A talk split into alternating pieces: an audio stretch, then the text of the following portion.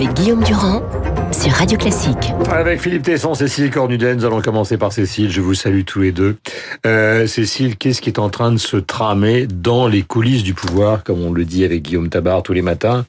Parce qu'il y a quelques instants, donc Benjamin Griveaux, qu'on va écouter, parlait justement d'un réexamen euh, de l'ISF. Nous l'écoutons. Ce sujet-là n'est pas, sur, la, table, En revanche, et je l'ai dit depuis le premier jour, qu'on l'évalue, qu'on le contrôle, que ça se fasse au Parlement, et là les parlementaires ont un rôle essentiel à jouer. Si l'évaluation n'est pas la bonne, là le, sujet pourra être rouvert. Je pense qu'une bonne évaluation peut commencer à l'automne 2019, par exemple. Voilà, l'impôt sur la fortune immobilière. On a l'impression qu'ils sont prêts à tout lâcher, quoi, en gros. Marlène Schiappa a dit à peu près euh, la même chose hier soir. Euh, manifestement, euh, du côté de l'Élysée et des proches d'Emmanuel Macron, on a le sentiment que ce qui a été mis sur la table n'est pas par Édouard Philippe n'est pas paru assez ouvert juste un moratoire ou une suspension des taxes, alors qu'en fait, il y avait quand même beaucoup de choses, mais par sa forme, sa façon de mettre en avant la lutte contre les déficits, sa, sa rigidité, l'ouverture n'est pas assez perçue pour vraiment euh, mhm. dégonfler euh, dégonfler le mouvement avant samedi. Donc là, on a une sorte de service après-vente, si vous voulez, de, de gens comme Benjamin Griveaux qui essayent d'expliquer que s'il y a vraiment des choses sur la table, si, si tant est que, que les gens rentrent dans des négociations maintenant. Mais tout à l'heure, j'ai dit en, faisant un lapsus euh, ISF à la place de IFI, mais en fait, d'ici samedi, si la situation empire, c'est peut-être ça qui est dans la tête du gouvernement, c'est de reculer aussi là-dessus. Il y a, disons, ce qu'ils ce qu'ils veulent, c'est qu'il y a un vrai débat. Maintenant, on n'est plus dans un débat sur la transition écologique seulement, on est un débat sur euh, la fiscalité. Donc qu'est-ce qu'on met, qu'est-ce qui est acceptable? Parce qu'on a beaucoup dit c'est l'injustice fiscale qui s'exprime euh, dans ce mouvement. Donc je pense que c'est quand même assez ouvert ce qu'il y a sur la table. Mais l'idée c'est de remettre les gens autour d'une table. Donc c'est pas demain qu'on va annoncer que une taxation des hauts revenus est rétablie d'une façon ou d'une autre. Mais je pense que ils veulent montrer qu'il y a aucun tabou et qu'on peut vraiment venir discuter. Voilà la grande concertation qui commence. Laurent Berger s'est exprimé là-dessus sur France Inter. Euh, euh, donc il a demandé une prime sur le transport, enfin un certain nombre de choses. Philippe, on a l'impression, pour reprendre le titre, je sais bien que c'est l'anniversaire de la disparition d'Alidé, mais que ce jeune président est un président qui est abandonné par tout le monde aujourd'hui. Euh, et, au fond, avec l'expérience qui vous caractérise, pourquoi? Ce qui est abandonné, c'est pas le président. Euh, on peut pas, on peut pas préjuger.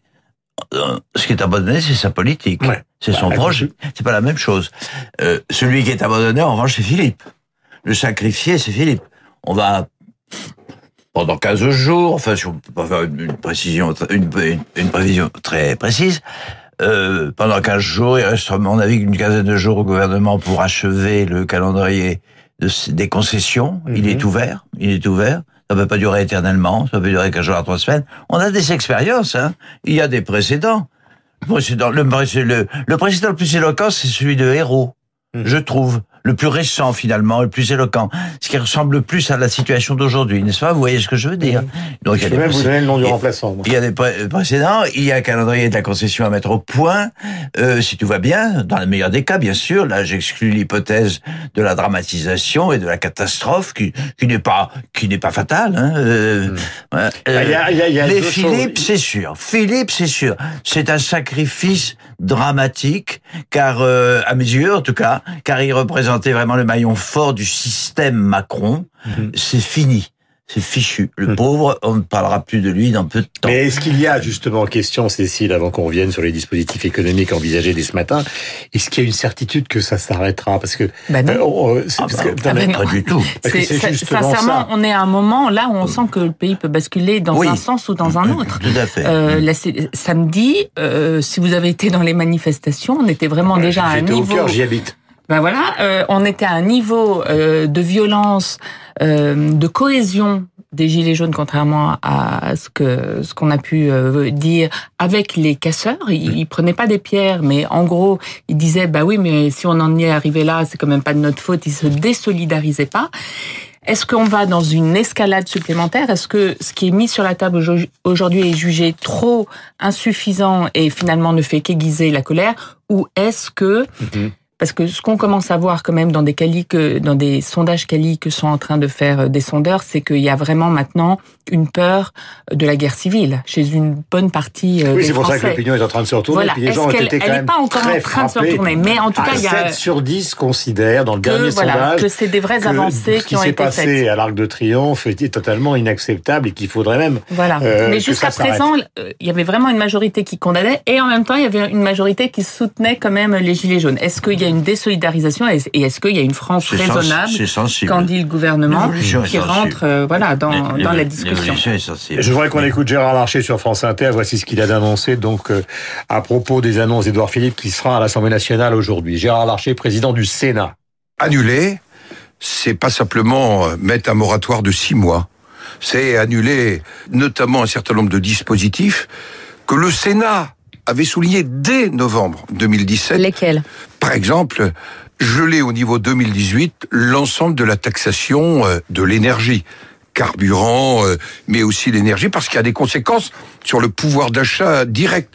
Voilà pour les déclarations de Gérard Larcher. Avant que Dimitri Pavlenko, qui réagit à la vitesse évidemment euh, de la lumière, nous parle de ce qui pourrait se passer dans le domaine de l'IFI, Philippe, il y a quand même des choses qu'on écoutait dans la revue de presse de Michel Grossier qui sont particulièrement inquiétantes. Vous avez des gilets jaunes qui pronostiquent des morts, François Ruffin qui appelle carrément à la mort symbolique d'Emmanuel Macron.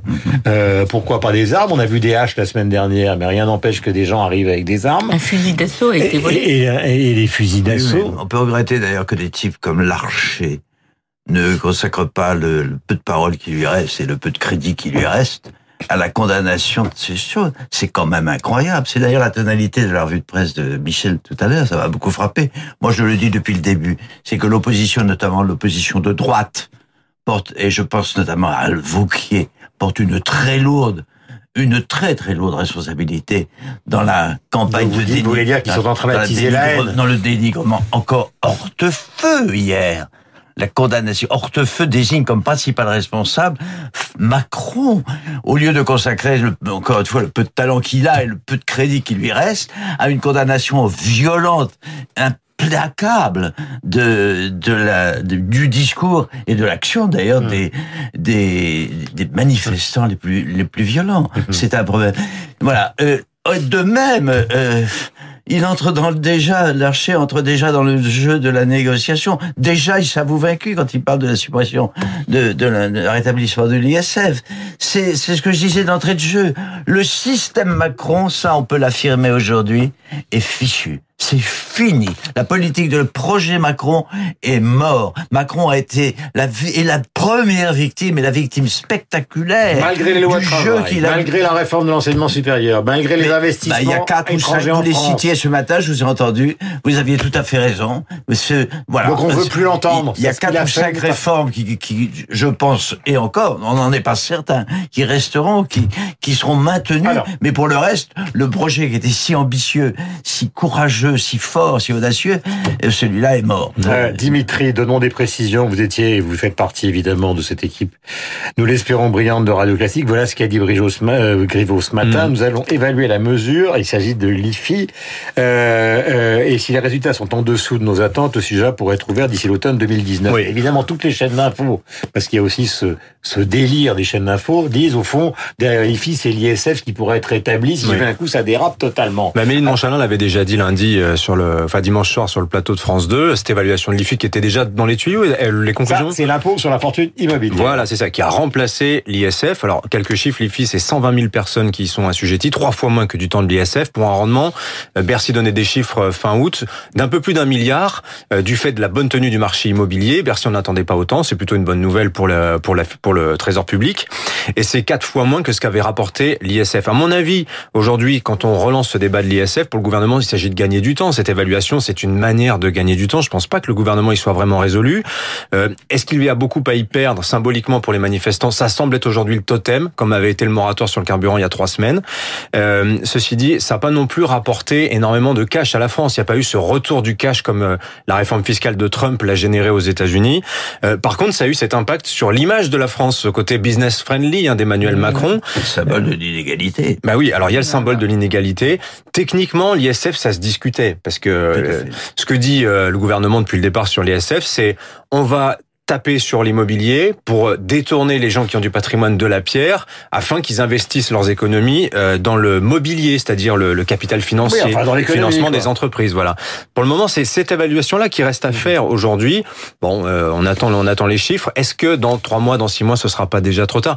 Vous avez raison, quand même, ce spectre de guerre civile, quand même, ça fait euh, des mois et des mois, pour ne pas dire des années, qui vous mhm. avez des, des prophètes de malheur qui nous l'annoncent. Est-ce qu'on n'est pas dans la prophétie autoréalisatrice? C'est ce que souhaite probablement une grande masse de gilets jaunes. Ce que disait Cécile tout à l'heure sur, euh, en tout cas, un consentement hein, de nombreux gilets jaunes à ce qui s'est passé sur sur les Champs Élysées euh, samedi. Hein. En tout cas, je le dis depuis ce matin, mais évidemment, j'ai entendu ça comme beaucoup d'entre vous dans un replay sur une radio concurrente et néanmoins ami, un gilet jaune qui demandait donc l'accession au pouvoir sans même qu'il y ait la moindre élection du général Pierre de Villiers. Donc on est dans un un espèce de hmm. désordre mental absolument fondamental. Il y, a des gens... il, y a, une demande d'autorité et en même temps un, un, envie de chaos. une demande d'autorité, c'est une demande de, dictature. Non mais c'est bien de dictature militaire, même si le général Pierre de Villiers est un personnage. Ça dit ce que sont les particulièrement C'est un cas de figure assez classique, c'est même à peu près historique. Euh, non, c'est vrai. C'est l'expression, le nouvel exemple d'un désordre institutionnel consécutif à, ce qui ressemble à une révolution, euh, révolution elle, dont on connaît connaît elle-même la source, elle est historique, elle est récurrente, on sait très bien. C'est classique, c'est la France. C'est la France. Hmm. C'est la France en tout cas depuis deux siècles. On la connaît et encore pourrait-on euh, pourrait-on même trouver une référence dans le système monarchique? C'est le c'est la prévision de de hmm. Macron. Le paradoxe c'est que Macron, le paradoxe dramatique c'est que Macron soit la première victime non seulement d'un système qu'il avait très bien analysé, mais d'un remède d'une révolution finalement hmm. qu'il avait lui-même défendu d'une certaine façon. C'est vraiment euh, et c'est l'apprenti sorcier caricature je me souviens, Cécile et, Dimitri et Philippe, d'un entretien avant l'élection qu'il avait donné au 1, justement mmh. déplorant d'une certaine manière la disparition de la figure du roi. Euh, euh, expliquant que c'était un manque qui était ressenti par une partie de la population française. Sauf que cette disparition, si elle est assimilée à une restauration par une partie de la population aujourd'hui, euh, il devient l'incarnation non pas du jeune président élu, mais d'une sorte de, de monarque qui ferait ce qu'il veut sans majorité. Oui, c'est tout le paradoxe. Il a quand même été élu sur une idée d'égalité. Le en même temps, c'était ça. C'était on va on va à la fois baisser les impôts des riches et à la fois euh, ceux des pauvres. Donc il y avait implicitement ce cet équilibre qui était vendu. Et depuis euh, un an et demi, la perception d'une partie des Français, c'est que c'est pas équilibré et qu'on a privilégié les riches euh, sur les pauvres. Le, fait qu'on ait fait l'ISF et la flat tax au début en mm. entier et qu'on ait un peu étalé mm. euh, les, les, les, autres baisses d'impôts, ça a sans doute été là le, le malentendu. C'est la double, la double figure, la double figure du président. Il la symbolise aujourd'hui Macron.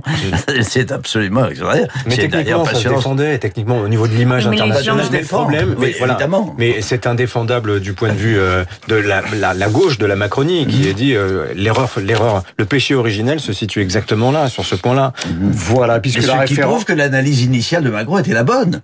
Euh, c'est ça. On va revenir à l'état antérieur. Hein. Je voudrais qu'on termine par un soupçon de musique, puisqu'il y a souvent la réminiscence des années 30 dans les conversations euh, politiques. Euh, c'est aussi l'anniversaire de Fritz Lang, d'origine autrichienne et qui est devenu américain. Alors Fritz Lang, c'est un des génies du cinéma. On parlait des génies de la musique avec Mozart tout à l'heure. Euh, vous savez que c'est Metropolis et c'est notamment M le maudit, ce film terrifiant dont voici quelques vers de musique euh, donc signé par Grieg.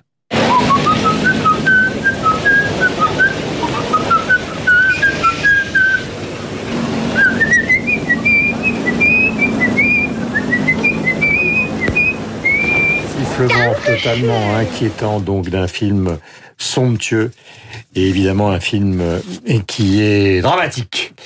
Euh, la femme au portrait est un des plus beaux films de, de Fritz Lang. C'est un film. Vous avez vu La femme au portrait C'est génial. Ce type, c'est Edward G. Robinson qui regarde un tableau, qui se retrouve avec une femme. Un type entre, il l'assassine. Euh, chantage, enquête, etc. Et à la fin du film, on se rend compte que c'est juste le rêve éveillé de quelqu'un qui s'est endormi devant un tableau. C'est absolument sublime. C'est joli la formule Macron le maudit. Voilà. Bah, écoutez, on n'est pas là. Et heureusement. Il est 8h56. Vous êtes sur l'antenne de Radio Classique. Nous aimons bien parler de politique et donner comme ça de temps en temps des réminiscences qui sont liées à la culture qui nous concerne tous. Nous avons rendez-vous avec Franck Ferrand.